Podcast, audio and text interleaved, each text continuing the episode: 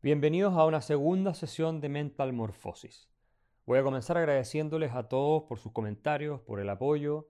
Se ha suscrito mucho más gente al canal. Eso significa que estamos haciendo bien las cosas, que el mensaje está llegando.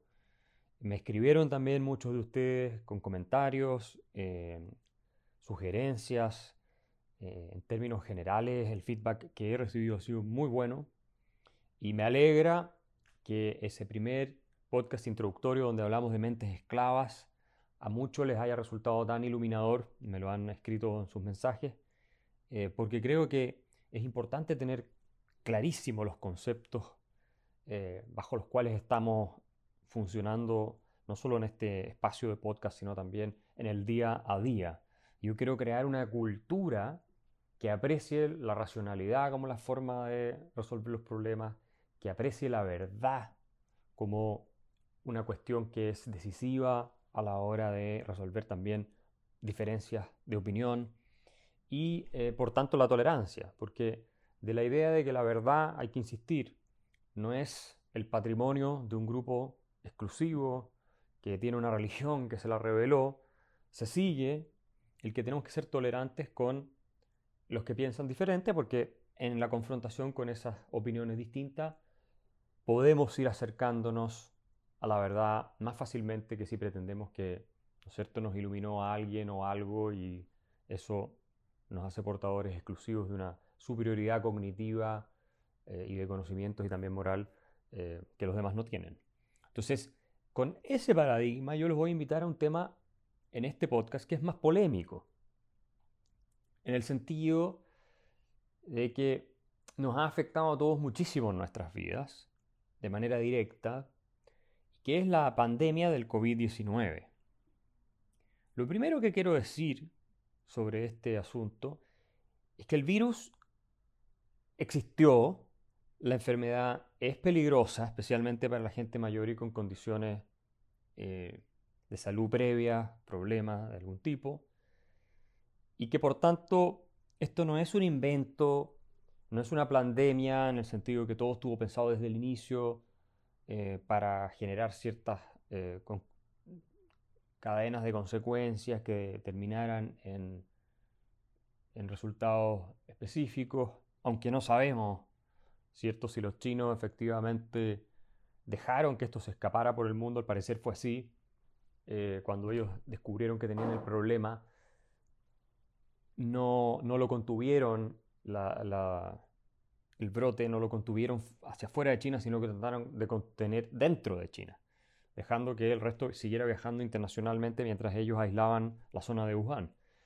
Bueno, ahí se pueden hacer muchas interpretaciones, pero en términos generales, digamos que este virus sí existe eh, y hay un sector de la población que obviamente es vulnerable y por lo tanto no, caigamos en eh, la idea de que esto fue todo un montaje. Algunas voces lo dicen y salen en, YouTube y en distintos medios. Yo no pienso eso, yo creo que efectivamente acá hay, hay un problema, y lo hubo, que reviste cierta seriedad. Pero dicho esto, yo quisiera entrar a una discusión más factual y más racional sobre lo que ha ocurrido.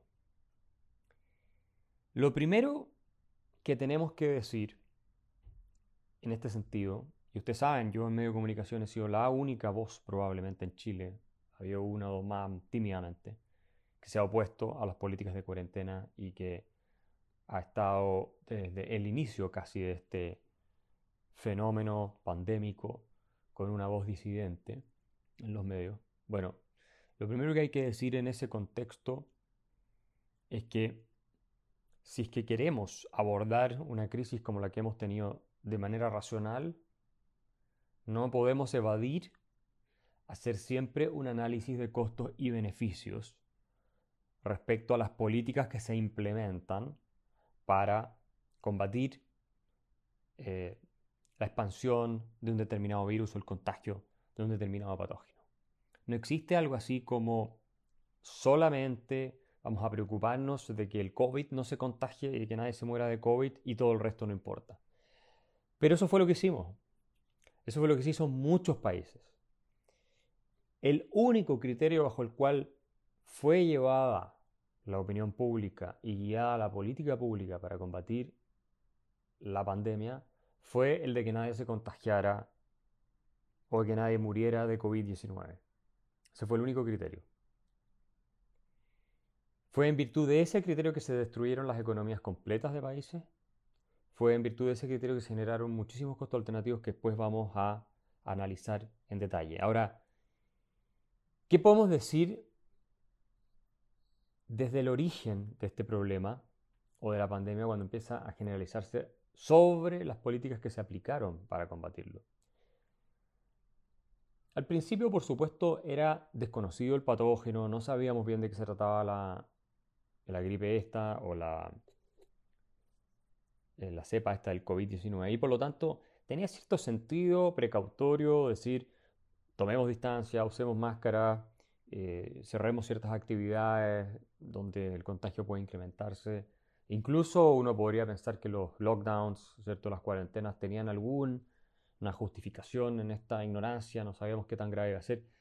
Y además, esto hay que reconocerlo, tempranamente fueron realizados modelos de contagio, ¿cierto? Y de muertos o de desarrollo de este virus eh, que, eran completamente catastrofistas. O sea, el Imperial College en Londres, con un epidemiólogo llamado Neil Ferguson, no confundir con el historiador Neil Ferguson, es un alcance de nombre, calculaba que solamente en Inglaterra si no se hacía nada, iban a morir más de 500.000, medio millón de personas eh, en Inglaterra.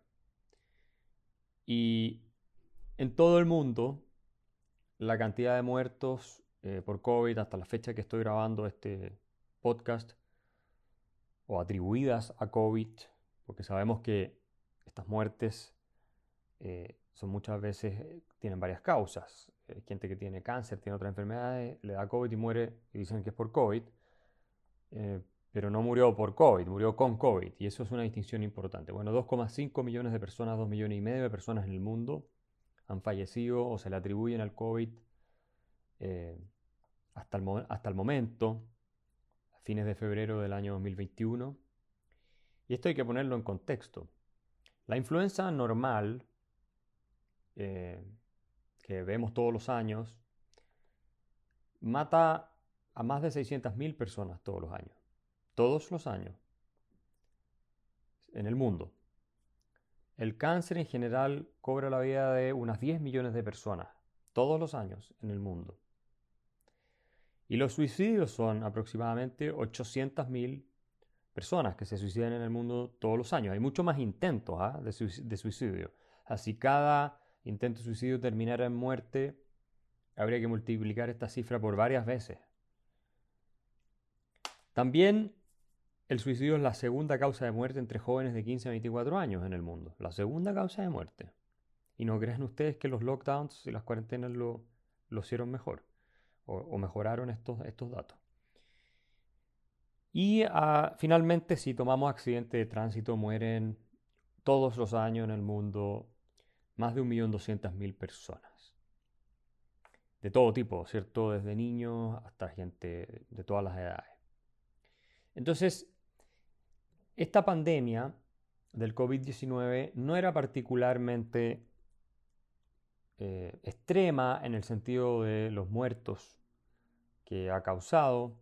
Muchas de las personas que, insisto, han fallecido, si se hiciera bien la estadística, y después vamos a comentar el caso sueco sobre esto, ya estaban al fin de su ciclo vital. Hecho, de hecho, en varios países el 90% más de los que fallecieron, esta era la regla general en el mundo desarrollado, se encontraban al fin de su ciclo vital. O sea, eran personas que ya estaban por sobre los 80 años o sobre los 70 años, tenían dos o más enfermedades crónicas eh, previas y así sucesivamente. Eh, la probabilidad de morir de, COVID para los menores de 60 es eh, muy, muy baja. Es, parecida a la de morir en un accidente de tránsito normal. Sin embargo, optamos por aplicar cuarentenas que restringieron la vida eh, de todas las personas y obviamente destruyeron la calidad de vida de todas las personas, generaron efectos devastadores sobre los niños y ni hablar sobre el impacto económico que después vamos a entrar en eso. Entonces, este estudio de Neil Ferguson, eh, que estimaba la tasa de mortalidad cerca de 1% o más, ¿cierto? Eh, de, los contagiados por la pandemia, fue una de las cuestiones que desató el pánico. Y los epidemiólogos también tienen una necesidad de alarmar y eh, exagerar, un incentivo a hacerlo, por la sencilla razón de que si ellos le bajan el perfil y resulta que termina siendo algo muy grave, eh, la responsabilidad es enorme. Entonces, él, que se había, había, equivocado en varias cosas antes, se ha descubierto, y que fue además él sorprendido, rompiendo las reglas de cuarentena eh, que él proponía para ir a juntarse con una novia. Bueno, él en ese eh, estudio estuvo totalmente equivocado y detrás de eso hubo gran parte de la explicación de la histeria que se desata, o esto fue lo que explica en gran medida esa reacción desaforada, eh, hasta que Angela Merkel llega a decir que Alemania no había enfrentado un desafío más grande que la pandemia de la Segunda Guerra Mundial, lo cual es una frase completamente absurda. Eh, y muy prontamente se entendió que era algo totalmente eh, desproporcionado. O sea, es cosa de ver las estadísticas de mortalidad de Alemania y la verdad es que Alemania no tiene una mortalidad en exceso superior a la de los años anteriores. Difícilmente eso se puede comparar con la Segunda Guerra Mundial. O sea, es fue completamente absurdo esto, fue delirante. Y lamentablemente eh, los antecedentes que demostraban que se estaba exagerando de manera extrema con la pandemia ya se encontraban disponibles a principios del año 2020. A principios del 2020 la Universidad de Stanford publicó un estudio liderado por el profesor Yai Bhattacharya, que es un experto en estos temas, en el que ya afirmaban en abril que la tasa de mortalidad era órdenes de magnitud menor a lo que se estaba discutiendo. Era un estudio empírico, ellos lo hicieron, llegaban a una conclusión de una tasa de letalidad de 0,1 a 0,2%, ¿ok? que es más que la gripe estacional, que la influenza, pero no es varios órdenes de magnitud superior a los de la influencia, como pensaba eh, eh, Ferguson y otros epidemiólogos. Em, también había científicos como Michael Levitt, Michael Levitt, profesor de Stanford, premio Nobel de Química, que es profesor de biología estructural y es un experto en lo que son eh, sistemas complejos. Em, desarrollo, él desarrolla modelos para entender eh, sistemas que son complejos, ¿no? Sistemas vivos complejos eh, y sistemas químicos complejos. Y él, muy tempranamente, estudiando el caso de China, cuando el, virus se desató ahí, comparándolo con otras partes, constató que la, gripe del COVID o el virus este no se contagiaba de manera exponencial. Es decir, tenía una curva que era exponencial, una curva y después caía. Sus modelos matemáticos le indicaban que esto no era eh, una proyección exponencial permanente. Y por lo tanto, independientemente, afirmó Levitt, de las medidas que tomaran los gobiernos, las curvas de infección, contagio y muerte iban a ser, iban a ser similares. Y que era poco lo que los gobiernos podían hacer en realidad, porque eh, este virus tenía esta dinámica. Bueno, Michael Levitt fue completamente, Michael Levitt, premio Nobel de Química, experto en estos temas. Obviamente fue, fue ignorado, fue atacado eh, por distintos grupos, y también en la prensa, en otras partes, hasta fue censurado. Imagínense ustedes a un premio Nobel de Química que lo llegan a censurar porque no está de acuerdo con la ortodoxia que se está planteando en los medios de comunicación. Aquí volvemos a lo que hablábamos en el primer episodio. No pensemos, abracemos el pánico, dejémonos llevar por las políticas más irracionales posibles y por eh, el afán dictatorial en muchos casos ¿ah? de eh, autoridades y, de médicos que se estaban dando una importancia completamente desaforada con esto eh, y exagerada. Ignoremos a uno de los máximos referentes mundiales en esta materia. Y lo mismo le pasó a Jay Bhattacharya, que es profesor de Stanford también, experto en este tipo de cosas.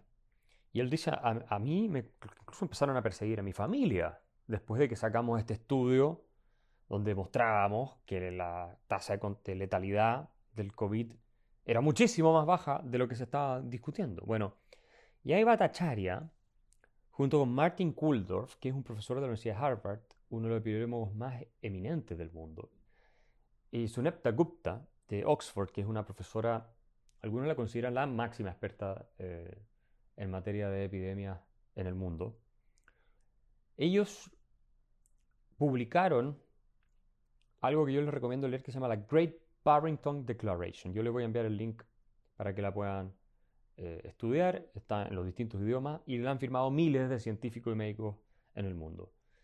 En esa Great Barrington Declaration, estos tres profesores, junto con los miles que firman atrás, sostienen que son personas de izquierda y de derecha, o sea, aquí no hay una cosa, un sesgo hacia un lado o al otro, y afirman que las políticas de cuarentena de lockdown van a hacer muchísimo más daño que si se implementa lo que denominan una protección focalizada, que era básicamente al segmento vulnerable de la población darle ciertas facilidades y, protecciones para que no se eh, contagie y, y, pueda, digamos, el resto del mundo hacer una vida normal, porque en parte es el contagio entre la gente que no es vulnerable lo que permite generar, producir la inmunidad del rebaño. Y ahora estamos viendo que hay estudios, están saliendo en Estados Unidos, que la tasa de contagio está cayendo no por las vacunas, que por supuesto van a ayudar, sino porque estábamos llegando a un nivel de eh, contagio tal entre la población en muchas partes que eso permite que el virus deje de seguirse contagiando, que se, que se contenga básicamente. Entonces en esta Great Barrington Declaration, firmada por estos tres académicos de las mejores universidades del mundo. Ustedes comprenderán que cuando una persona que destaca, ah, profesor, profesor de Oxford, otro de, Stanford y la otra de, eh, perdón, uno de Harvard, una profesora de Oxford y un profesor de Stanford, expertos en ese tema, porque había muchos científicos hablando de esto sin tener idea de lo que estaban hablando. No, ellos son expertos en epidemiología. Ustedes entenderán que cuando emiten una declaración eh, en que cuestionan severamente las políticas aplicadas por distintos gobiernos, diciendo que no van a funcionar, van a generar más daño que beneficio, y que uno de los principios rectores de lo que es las políticas de salud pública es que siempre se debe proteger a quienes están expuestos al virus o al patógeno que esté, digamos, en ese minuto asolando a la sociedad, que cuando ellos explican eso, que es uno de los principios esenciales de salud pública, y que también hay que mirar los efectos de corto y de largo plazo de las políticas para enfrentar este tipo de situaciones. No estamos hablando de un par de loquitos que se juntaron a, hacer una teoría de la conspiración y a decir que todo lo que se está haciendo está mal sin tener idea. No estamos hablando de eso. Hay que tomarlos en serio. Y ustedes podrán ya advertir el ataque que recibieron estos académicos en los medios de comunicación. Es impresionante. Yo en mi canal de YouTube los invito a suscribirse. Tengo una entrevista con Martin Kulldorff. Ahí yo converso con él. Les insisto, Kulldorff es profesor de Harvard, uno de los epidemiólogos más reconocidos del mundo, eh, es sueco de origen. Y ahí él cuenta lo que les tocó vivir en parte por haber emitido esta declaración que él dice es del sentido común absoluto y, le parece increíble que se hayan ignorado los principios fundamentales de salud pública como se ha hecho eh, en esta pandemia. Eh, desconcertado, la verdad. Lo mismo que sus colegas. Bueno, ahí ustedes pueden apreciar la magnitud de el retroceso de la esfera pública como espacio de diálogo racional y de argumentación científica. Tanto es así que Facebook les bajó a ellos la Great Barrington Declaration y en algún momento también Google la había desindexado. Imagínense ustedes el nivel al que está llegando la censura.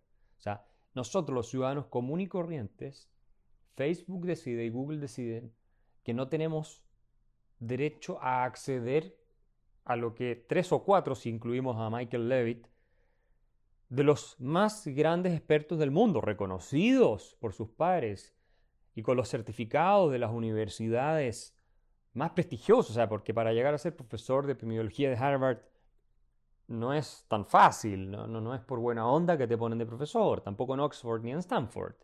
Bueno, nosotros no podemos acceder al contenido que ellos están ofreciendo porque contraviene las directrices de la política del pánico que están llevando adelante medios de comunicación y autoridades en el mundo entero.